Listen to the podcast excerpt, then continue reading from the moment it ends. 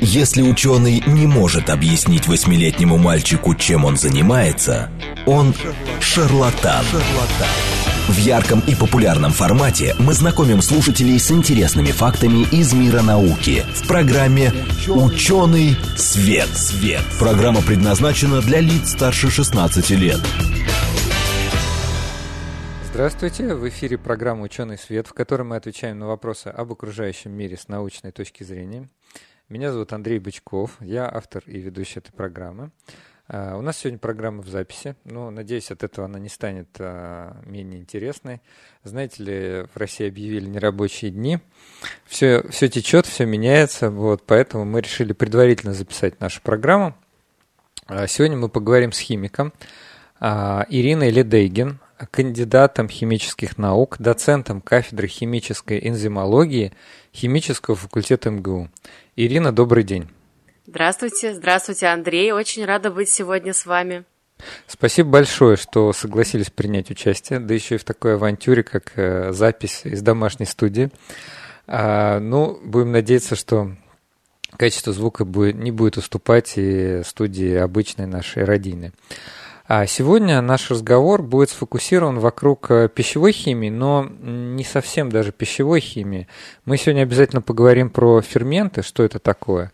Насколько я понимаю, кафедра химической энзимологии, да, а, как раз и занимается, это вот один из главных объектов изучения, вот эти вот самые ферменты. Но вы меня поправьте, я, честно говоря, не Все очень верно. Помню.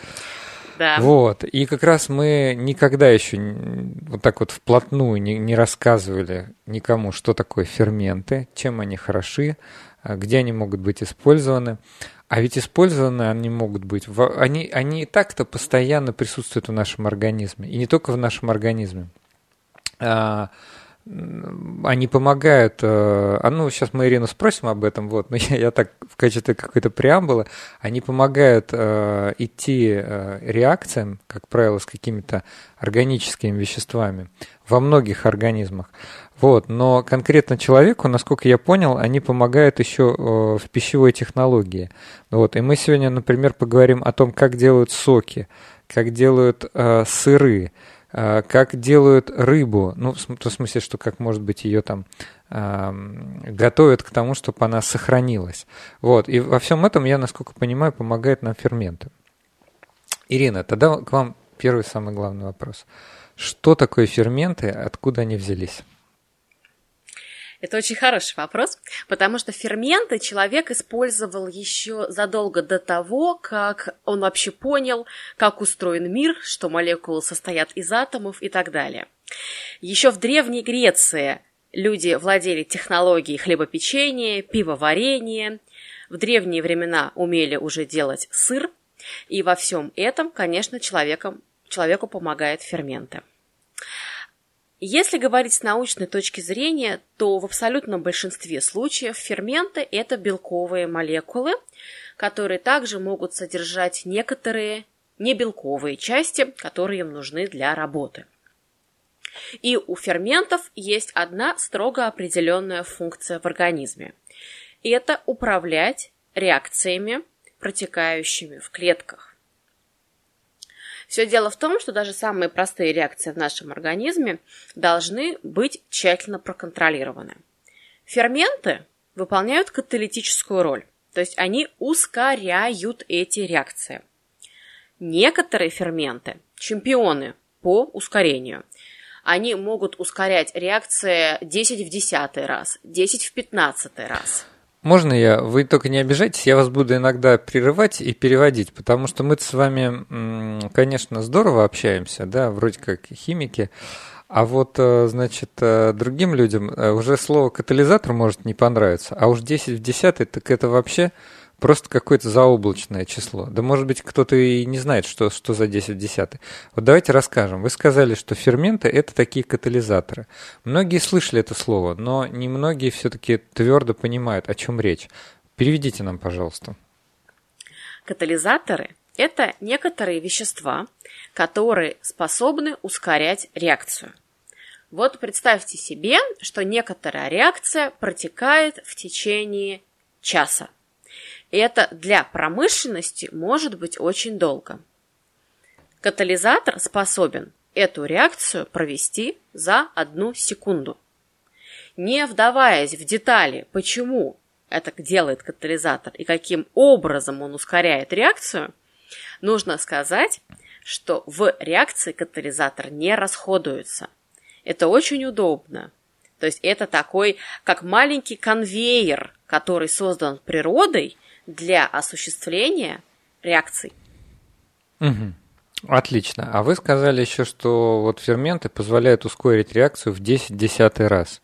А давайте поясним для наших слушателей, для науки, для научных величин, которые там могут быть очень большими или очень маленькими, часто используются степени числа 10. Ну, 10 в первый – это, очевидно, 10, 10 во второй – это 100, 10 в третий – 1000, 10 в шестой – миллион, а 10 в девятый – миллиард. То есть, получается, 10 в десятый – это у нас в 10 миллиардов раз. Правильно я все посчитал? Все верно, да, да. Некоторые ферменты еще и быстрее могут э, проводить реакции. То есть я очень люблю сравнение, что вот э, если сравнить путь в один километр и путь до Альфа Центавры, вот он будет все еще меньше, чем э, то, насколько фермент ускоряет реакцию. Это очень трудно представить. Головой подумать об этом но что это протекает каждую секунду в каждой клетке нашего организма. Да, звучит очень, очень здорово. И самое интересное, что ферменты сами по себе, их открыла природа, да, то есть это не какие-то искусственно синтезированные соединения, вот, а э, ферменты встречаются повсеместно, и никакого, э, никакой, никакой экзотичности в них, в общем-то, нет.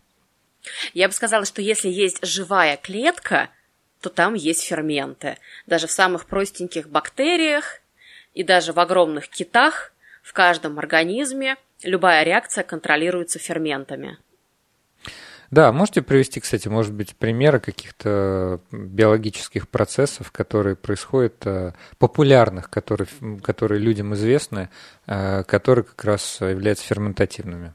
Ну, вот представьте себе, что вы едите черный хлеб за обедом. Как мы понимаем, в хлебе содержится крахмал. Это такой природный полимер, который состоит из огромного количества склеенных между собой молекул глюкоз. Если очень долго жевать черный хлеб, вы, безусловно, ощутите сладкий вкус. Почему? Все дело в том, что в слюне человека содержится фермент амилаза, который расщепляет крахмал на остаточки глюкоз и а, других маленьких осколочков, которые нам ощущаются как сладкий вкус. Таким образом, пищеварение, да, как известно, начинается уже во рту. Ну да, кстати говоря, тут еще можно заметить, что многие люди слышали название, э, которое заканчивается на лаза, допустим, алкоголь дегидрогеназа, там, или вот, как, как вы сейчас сказали, амилаза. И э, опять же, поправьте меня, если я правильно помню, такое название обозначает именно, что мы имеем дело с ферментом, который расщепляет то или иное соединение. А, соответственно, ну, не расщепляет там, что-то, что-то с ним, какой-то процесс производит. Вот. И, э, значит, вначале ставится название этого соединения, да, ну, в данном случае, а, а, а в конце вот, это, вот это самое окончание. Ну да, например, так э, работает слово образование для названия фермента липаза. Нетрудно да. догадаться, что липаза – это фермент, который имеет дело с липидами, то есть с жирами. Суффикс аза – это и есть суффикс любого фермента – очень-очень мало каких-то ферментов, которые заканчиваются не на этот суффикс. Это обычно исторически сложившееся название типа химотрипсина. А так, видите суффикс аза, понимаете, что дело имеете с ферментом. Хорошо. Кстати говоря, тоже что-то вот вспоминал свои университетские знания про ферменты. Кажется, есть еще классификация ферментов, да, и у них есть некий классификатор, рубрикатор, в котором каждый фермент имеет какое-то свое особый, особый номер. Совершенно верно. А, поскольку ферментов какое-то колоссальное количество в природе, их надо все раскладывать по полочкам. И самый простой вариант их классификации – это классифицировать их по функциям. Мы выделяем шесть классов ферментов, а, оксидоредуктазы, которые участвуют в процессах окисления или восстановления, трансферазы, которые переносят, да, они трансферируют какую-то группу функциональную. Мои, мои самые любимые ферменты – это гидролазы, которые, очевидно, участвуют в процессе гидролиза. Э, дальше идут такие три сложных класса – лиазы, изомеразы и лигазы, которые обычно даже наши студенты с трудом запоминают. Но, а, безусловно, без этих ферментов нам было бы очень сложно жить. И я думаю, мы сегодня поговорим про одно из самых знаменательных представителей класса изомераз, а, который ключевой является во многих процессах технологических. Отлично. Ну вот а, уже само, наверное, очевидно из нашей беседы, что в каких-то э, современных процессах химической технологии самое интересное, опять же, что не, не только в процессах, которые вот прямо сейчас производятся, ведь ферментативные реакции были известны человеку, я думаю, еще там на заре существования, вот, а в них используются ферменты. Ну вот давайте дадим какой-то такой экскурс, каким образом ферменты используются в пищевой технологии. А, применение ферментов в пищевой технологии – это то, что называется самим Богом велено для нас. Потому что надо хорошо понимать, что ферменты – это абсолютно биосовместимый объект. Это белок, который в том или ином виде мы все равно съедим, а, переварим. Он а, не будет иметь те уровни токсичности, которые могут быть характерны для синтетических катализаторов. Более того, вот у ферментов есть очень важная особенность. Каждый фермент знает свою реакцию. Знаете, каждый сверчок знает свой шесток. Он да. обладает, как говорят энзимологи, чрезвычайно высокой субстратной специфичностью. Он не пойдет делать другую реакцию, не свою. За этот счет мы можем достигать очень высокого выхода по целевому продукту технологическому, гораздо меньше каких-то побочных процессов. То есть с точки зрения технолога, изначально фермент – это просто сказочный объект, великолепный объект, который можно использовать для получения высококачественных продуктов, а, для повышения питательной ценности продуктов, а, улучшения их товарного вида.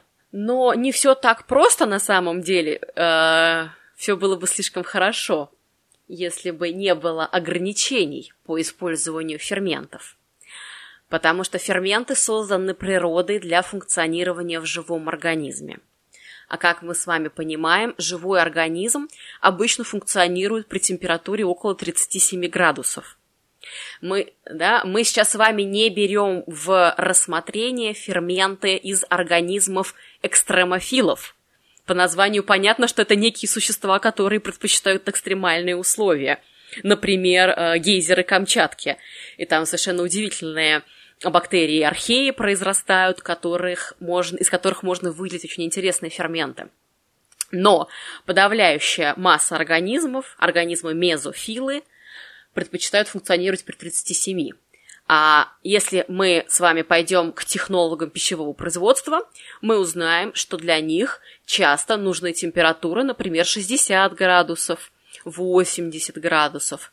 И просто так фермент не станет работать, он потеряет свою активность и превратится в бесполезный кусочек белка.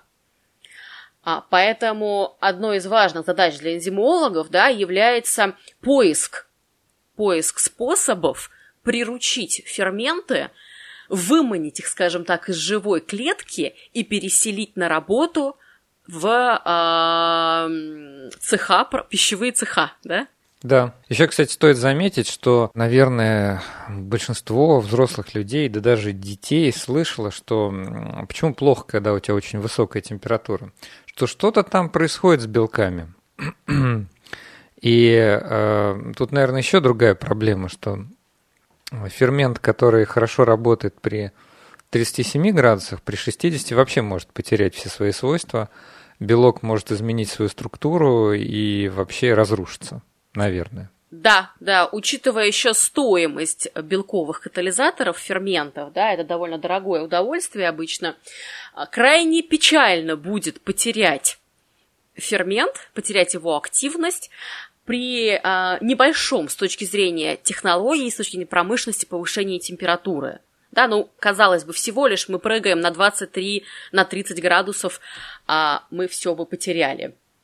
И есть уже пути по стабилизации фермента и по тому, как их можно приручить к работе в промышленных условиях.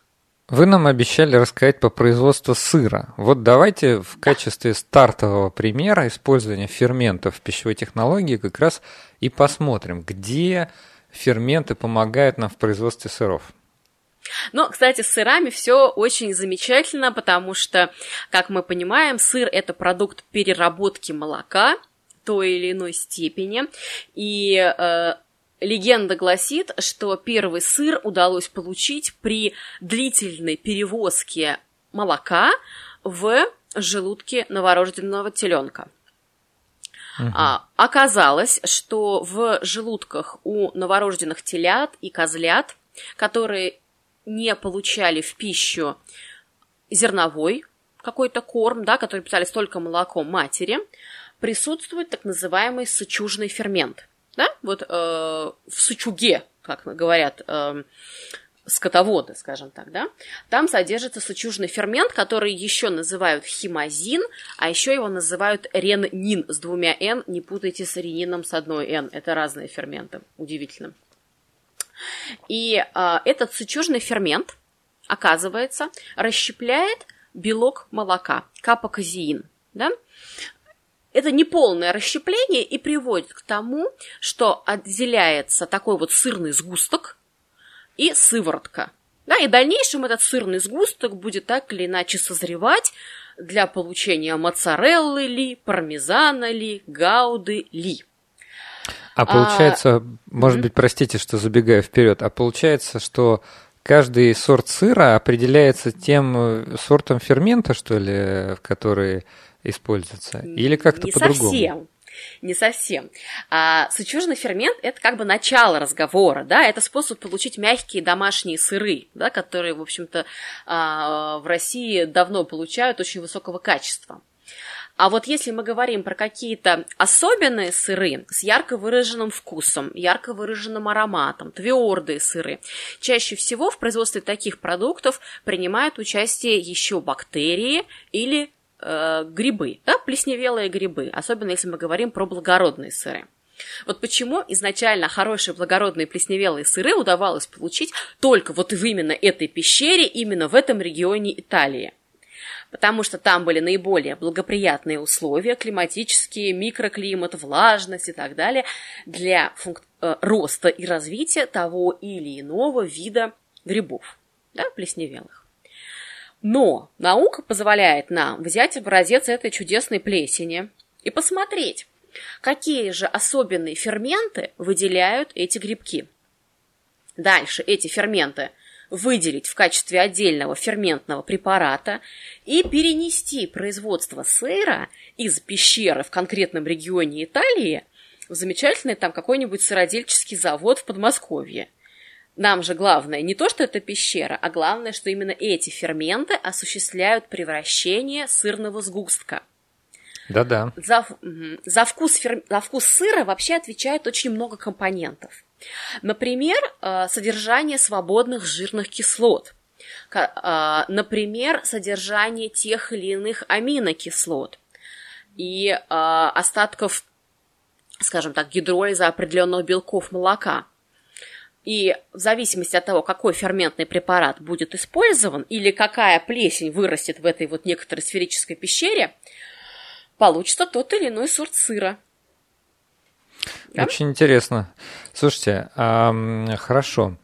А, в желудке у там этих э, зверушек, э, телят, да, находится вот этот сычужный фермент.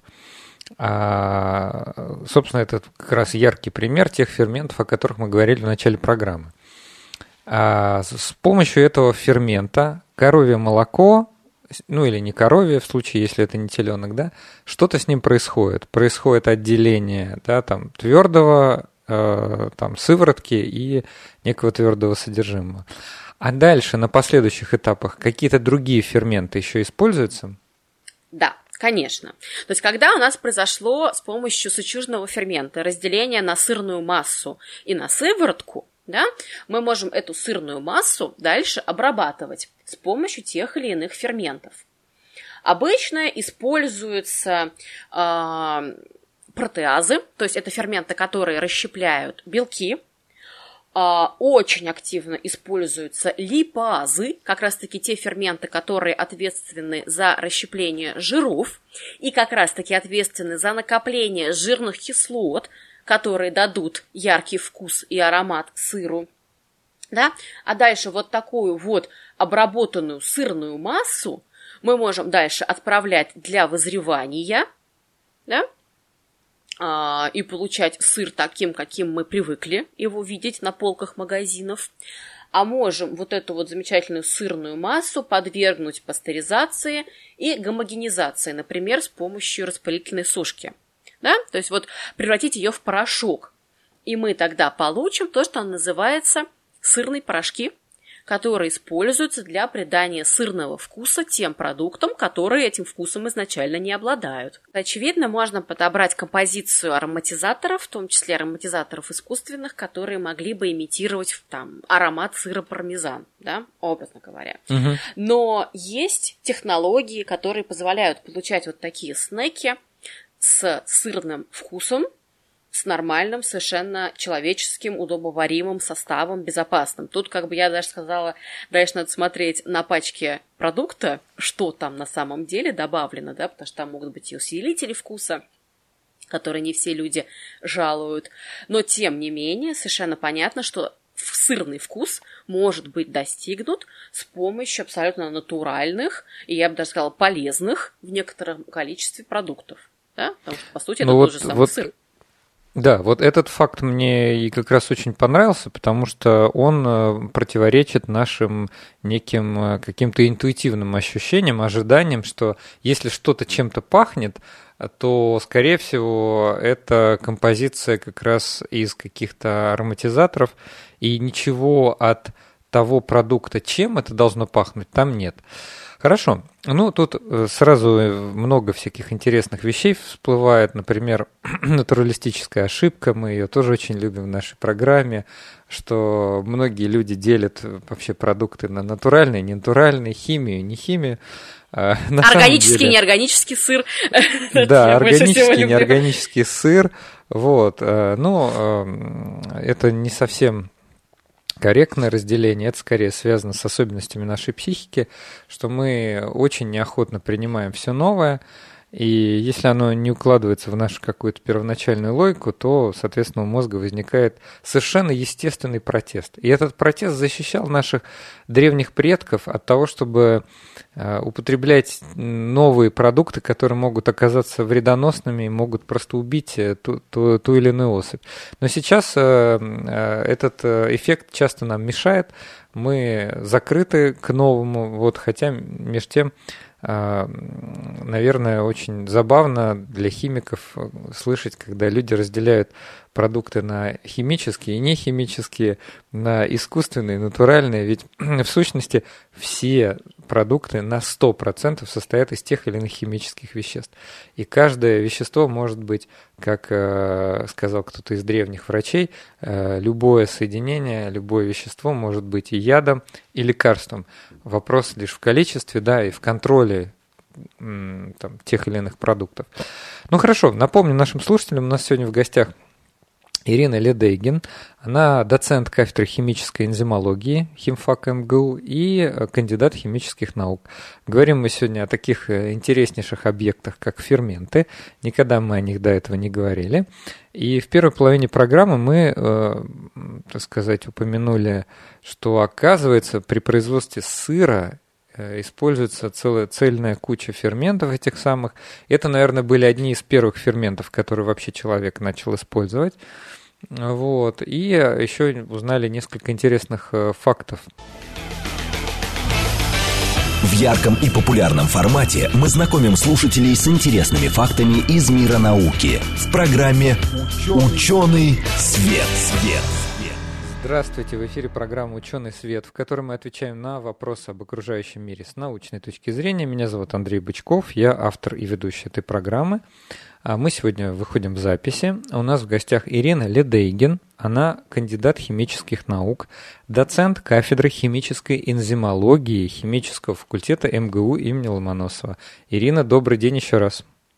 Здравствуйте, Андрей. Здравствуйте, уважаемые слушатели.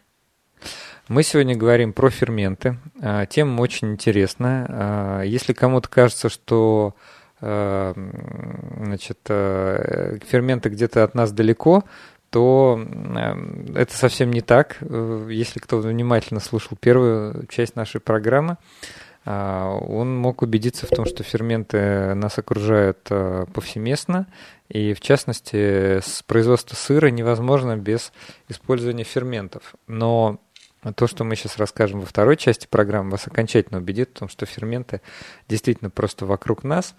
А мы сейчас поговорим про производство глюкозы фруктозного сиропа. Вообще, честно говоря, а, об этой вещи я узнал чуть ли не впервые от Ирины, но подумав, я сообразил, что действительно, наверное, объем производства этого просто огромный, потому что потребность современной пищевой промышленности в этом самом глюкозно-фруктозном сиропе большая. Ирина, расскажите нам, для чего используется этот самый глюкозно-фруктозный сироп и действительно ли большие объемы э, необходимы?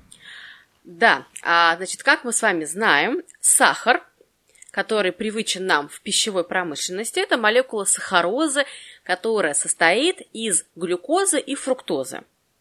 Между этими двумя фрагментами сахарозы установлен баланс сладости. Глюкоза менее сладкая, она где-то 75% сладости от обычной сахарозы. Фруктоза чрезвычайно сладкая, она где-то 160% сладости обычной сахарозы. Для того, чтобы производить продукты питания с улучшенным вкусом, с более привлекательным для потребителя вкусом, производители решили использовать такое явление, как объект, как глюкозу-фруктозный сироп. Он представляет собой смесь глюкозы и фруктозы. Подбирая соотношение этих компонентов, можно варьировать сладость этого сиропа. Очень сладкие сиропы, которые содержат до 90% фруктозы, идут обычно на производство каких-то кондитерских изделий, сладких сухих завтраков и других продуктов с ярко выраженным сладким вкусом. А вот э, сиропы с низким содержанием фруктозы мы можем обнаружить в составе, например, некоторых соусов, кетчупов. Там. Я даже слышал, что некоторые мясные продукты, там полуфабрикаты да, или какие-нибудь сосиски, не знаю, колбаса, вполне в тоже могут содержать. очень много сахара, особенно если это колбаса, скажем так, низкого ценового сегмента, потому что все, что сладкое, наш мозг воспринимает как вкусное, нужное, дай, дай, дай еще, купи еще. Так Опять что это же, такое, это, это естественная особенность нашего организма, которую просто подхватили пищевые технологии и теперь знают, каким образом сделать из не самого вкусного продукта очень вкусный продукт. Да, и на самом деле о том, как технологам нравится глюкозофруктозный сироп, говорит его объемы производства, потому что в год производится где-то 10 миллионов тонн глюкозофруктозного сиропа. Это крупнейший пищевой биотехнологический процесс использования ферментов. По всему миру а, производят этот сироп и добавляют какое-то колоссальное количество продуктов питания. А расскажите, из чего его делают, из какого сырья и какой там фермент используется? А делают его из сырья дешевого и доступного практически во всех странах. В России основным источником сырья для производства сиропа служит картофельный крахмал. Да? В Соединенных Штатах обычно используют, например, кукурузный крахмал. Как говорится, что выросло, то выросло, что использовали, что выросло, то и используем. Крахмал, как мы с вами уже говорили, состоит из огромного количества молекул глюкозы, сшитых между собой. Если мы разберем с помощью ферментов крахмал на вот эти строительные блоки, на глюкозке, а используют для этого сначала фермент амилазу, о котором мы тоже уже сказали два слова, а затем для этого используют глюкоамилазу да, и амино, амилоглюкозидазу. Это недорогие ферменты, доступные в промышленности и используемые очень активно. То мы получим э, глюкозный сироп. Да? Это просто, по сути, крахмал, который разобрали на кирпичики. Как мы уже сказали, такой сироп недостаточно сладкий. Это 75% да, вы, сладости. Вы сказали, что где-то 75% от э, да. сахарозы. Да, то есть это, это не такой уж и сладкий сироп, как нам хотелось бы. А если мы будем делать сладкие подушечки на завтрак, то нам нужно а, повышать уровень сладости. Для этого используют еще один фермент – глюкоизомеразу она не меняет химический состав, она не выкидывает и не добавляет атомы в глюкозе, но она их переставляет местами, то есть осуществляет реакцию изомеризации. Получается фруктоза, которая очень сладкая. После действия глюкозоизомеразы из глюкозного сиропа мы получаем сироп, в котором до 90% это содержание фруктозы. Суперсладкий сироп. Если же дальше мы хотим производить, например, сироп для кетчупа, то мы его просто разбавим глюкозным сиропом, полученным на предыдущей стадии. Вот 1 килограмм ферментной добавки глюкозы-замеразы позволяет получать 18 тонн глюкозо-фруктозного сиропа. Прилично. Весьма, весьма, да, то есть это достаточно дорогой фермент глюкоза изомераза. Там связано с трудностями ее выделения из живых организмов, которые его производят. Но, тем не менее, даже вот один килограмм такого фермента позволяет получать колоссальные совершенно выходы по глюкозо-фруктозному сиропу. А, вот интересно, на ваш взгляд, вроде с одной стороны а, химия, да, химики дали пищевикам такой вот дешевый и хороший способ производства большого количества и глюкозы, и фруктозы. С другой стороны, конечно, э, нет ли у вас опасений, что вот такое большое производство, да, такое избыточное вот добавление в продукты может все-таки нанести какой-то вред человеку? С точки зрения а, воздействия на организм, Повышенное потребление сахара и сладких продуктов, безусловно, негативно может влиять на здоровье. Да, мы говорим сейчас об эпидемии сахарного диабета второго типа, который связан в основном э, с нарушениями пищевого поведения, с нарушением баланса нутриентов в рационе человека – и здесь мы, понимаете, мы не можем запретить производителям производить сладкие продукты. Это было бы, как крайней мере, очень странно, потому что э, тогда надо, видимо, запретить и фрукты, тогда, видимо, надо запретить и э, какие-нибудь, мед. да, и мед, и другие э, э, ягоды и так далее, и так далее, да. Но каждый человек, я думаю, должен э, отдавать себе отчет в том, что когда он употребляет сладкие продукты, под, сильно подслащенные продукты, он несколько искажает э, свою пищевую пирамиду и лишает себя в этот момент каких-то полезных и ценных нутриентов. Грубо говоря, если человек привык э, потреблять сладкий завтрак, ему будет непросто, ему потребуется некоторое усилие воли и, э, скажем так, даже и изменение да, привычек ежедневных, чтобы перейти на э, неподслащенные завтраки. То есть э, питание по современным представлениям, научно доказанным, должно быть разнообразным. Но тем не менее мы все-таки должны отдавать себе отчет, какие продукты являются ценными, какие не очень ценными, какие э, и какой там баланс белков, жиров, углеводов. А ведь углеводы тоже могут быть разные, да?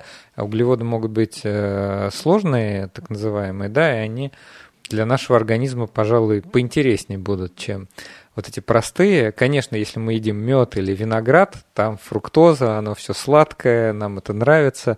Да, безусловно. То есть это некий эволюционный механизм, который вознаграждал древнего человека за обнаружение сладких плодов. Да, это, это прекрасное питание для мозга, и речь о том, чтобы мы не демонизировали те или иные группы продуктов. Они все имеют место быть, да. И... Да, продукты неплохие, и соединения тоже неплохие. Абсолютно. В фруктозе нет ничего необычного. Это не какие-то инопланетяне прилетели и синтезировали, чтобы навредить человеку. Но а взрослый человек все-таки должен отдавать себе отчет, что есть определенные интересы, и в том числе у производителей питания, вот. И есть определенные интересы корыстные у нашего организма и у нашего мозга. Абсолютно. Просто э, здесь надо включать разум, пользоваться корой больших полушарий и стараться делать свое, свое питание все-таки достаточно ценным, разнообразным. Хорошо. Ирина, вы нам рассказали про глюкозно-фруктозный сироп. Это очень интересная информация. Давайте теперь поговорим про искусственное какао-масло. Да, это очень интересная технология, которая была разработана в компании Fuji Oil, японской компании. Дело в том, что а, само по себе какао-масло очень дорогое. Какао-бобы сложно выращивать, их урожай сильно зависит от климатических условий, от э, состояния фермеров, которые это какао-масло производят и так далее. При этом, с точки зрения химии, мы прекрасно знаем, что такое какао-масло. Да? Поскольку это масло, это некоторая молекула жира, да? имеющая свой химический состав, а также Конечно, какао-масло имеет в своем составе вещества, отвечающие за его аромат. Да? Но это не является да. основным содержимым какао-масла. Да? Это добавочки, такие ноты, ноты аромата. Так вот, оказалось, что если мы возьмем пальмовое масло, которое само по себе достаточно дешевое в производстве, да, и которое почему-то все страшно демонизируют, как самое ужасное вообще на свете вещество, от которого мы неизбежно все умрем, попробовав Я улыбаюсь, раз. потому что пальмовое масло – это просто один из самых страшных продуктов, надо, ну, надо все-таки, наверное, оговориться, чтобы наши слушатели понимали мои отношения. Страшных, вот действительно, как Ирина говорит, демонизируемых продуктов, да. То есть, в сущности, опять же, никаких хороших и плохих продуктов не существует. Пальмовое масло – это просто масло, то есть это э, набор неких соединений, да, то есть это там триглицериды жирных кислот с определенным там набором этих самых а, кислот, которые добываются из, просто из определенного сырья. Вот если, допустим, вы из подсолнечника добываете, получается подсолнечное масло. Если из оливок, получается оливковое. А если из э, пальмы, ну там какие-то плоды, кажется, у этой пальмы, вот, то получается пальмовое масло. И нет в нем ничего такого с химической точки нет зрения чудовищного, такого. да? Вопрос опять да? же о том, какой баланс потребления жиров в принципе, да, в а, рационе человека есть. Но тем не менее, вот как совершенно правильно сказал Андрей, и пальмовое масло, и какао-масло с химической точки зрения это триглицериды жирных кислот. Если очень просто говорить, то это некоторая молекула, у которой есть голова, и из этой головы растет три ноги жир, остатков жирных кислот. Есть ферменты, которые называются липазы. И снова мы про липазы, да? И вот есть среди этих ферментов такие специфические липазы, которые умеют одну ногу на молекуле жира откусить, а другую ногу поставить. Да? То есть произвести вот такую рокировку. И компания Fuji Oil как раз-таки разработала технологический процесс, в котором пальмовое масло под действием специфической липазы, выделенной из плесневелых грибов, прости господи, это еще более пугающе, видимо, а, превращает, заменяет одну или две ноги на нужные, и получается какао-масло. То есть получается а, продукт с химической точки зрения абсолютно идентичный основному жиру какао-масла. Вот эта технология с липазами, она открывает э, для э, человечества, не побоюсь этого слова, очень приятные перспективы. Потому что мы с вами все привыкли кушать какое масло? Подсолнечное масло, кушать сливочное масло, да, то есть это продукты, которые угу. есть на каждой кухне. Но на самом да. деле мы же знаем, что там не оптимальный жирно-кислотный состав. Отсюда возникает вся эта история про то, что давайте есть очень много жирной рыбы, давайте принимать дополнительные БАДы и так далее. То есть есть на самом деле определенный золотой стандарт потребления жир, э, жиров с определенным жирно-кислотным составом, да, содержанием полиненасыщенных жирных кислот и так далее. Так вот, с помощью этих липаз можно взять дешевое масло, ну, кому-то хочется взять можно подсолнечное, кому-то рапсовое масло, и пересобрать молекулы жира так, чтобы получить некое масло с оптимальным для человека составом, чтобы перестать уже наконец-то заморочиться на какой-то прием дополнительных БАДов и так далее. Вот эта технология, она в процессе сейчас создания, но я лично считаю, что это будет грандиозный прорыв пищевой промышленности, потому что, наконец-то, намазывая с утра масло на хлеб, мы будем с чувством просто вот заботы о своем организме начинать день. А вот, э, вот это искусственное какао-масло, которое э, предложено, оно уже используется в технологии или это пока какой-то экспериментальный процесс? Оно используется. Вот эта компания, которая разработала технологию японская, она и занимается производством десертов и шоколадов, шоколадов, да, в том числе для гостиничного сектора, да, в том числе mm-hmm. у них есть какая-то линейка там каких-то премиальных десертов, а есть линейка там более бюджетных десертов. А, и интересно то, что на самом деле вот они гораздо более честные к своему потребителю, когда они говорят, у нас здесь добавка какао-масла, полученного биотехнологически из пальмового масла. Они не пытаются там обмануть своего потребителя, при этом они предоставляют ему действительно качественный продукт, потому что с химической точки зрения оно как было какао-масло, так оно и есть какао-масло. Здесь есть только нюанс, связанный с тем, что, наверное, не такой богатый э, букет ароматов будет, да, поскольку в зависимости да, там, от сорта какао, от э, климата, в котором оно произрастало, может быть немножко разные оттенки вкусов и ароматов. Но угу. я не думаю, что рядовой потребитель э, настолько чувствителен к вот, вот этому букету. тонкому букету, да, прям вот тонкому, тонкая разница, да. Поэтому это очень честный и удобный продукт, мне кажется, и для потребителя, и для производителя. Да, слушайте, достаточно интересно. Вполне возможно, что в будущем это вообще войдет в ну, как сказать, это будет более широко использоваться, и, например, тот же самый шоколад промышленный вполне возможно будет производиться по этой технологии. Хорошо. А, вы нам еще обещали рассказать про производство высококачественных соков. И тут, оказывается, ферменты тоже работают. Безусловно. Э, я думаю, многие из нас пробовали грейпфрутовый сок, который выжат напрямую из фрукта, из плода. И вкус у него очень горький. А такой вкус не понравится широкой аудитории потребителя. С другой стороны, если мы купим в пакете сок, грейпфрутовый, у него будет гораздо более мягкий вкус. Там сохраняется характерная горчинка грейпфрута, но тем не менее это, ну, даже дети пьют, да, потому что у него уже гораздо более приятный вкус. Значит, откуда берется вот эта горечь грейпфруте? Дело в том, что а, в плодах содержится очень характерный комплекс веществ, который называется нарингин. Да? Угу. И вот этот нарингин ответственен за горечь грейпфрута.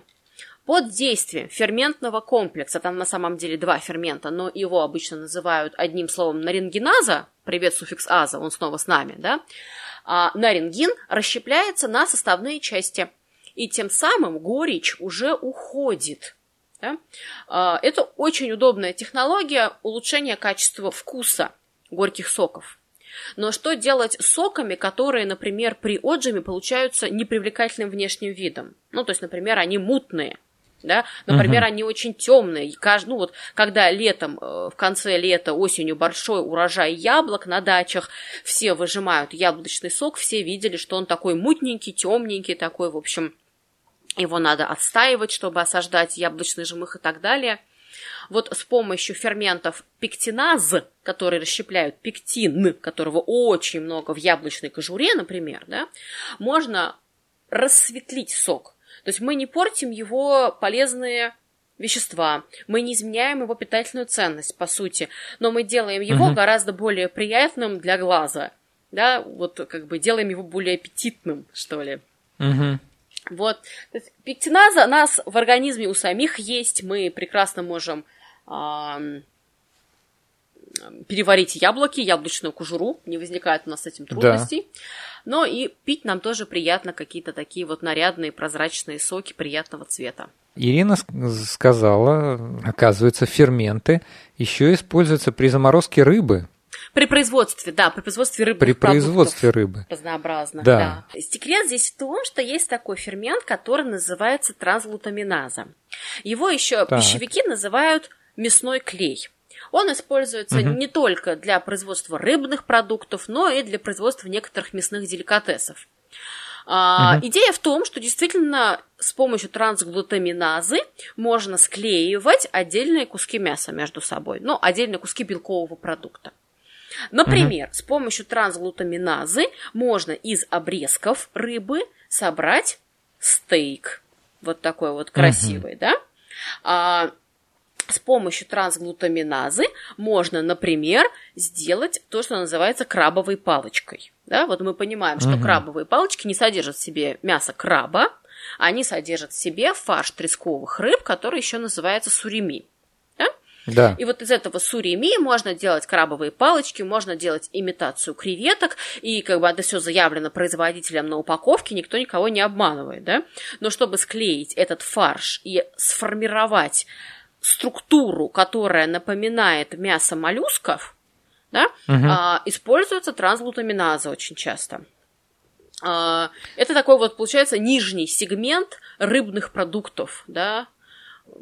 Но тем не менее, кстати, хочу заметить, что а, вроде кажется, что ну что такого вот хорошего может быть в этих крабовых палочках или в этих самых тресковых рыбах.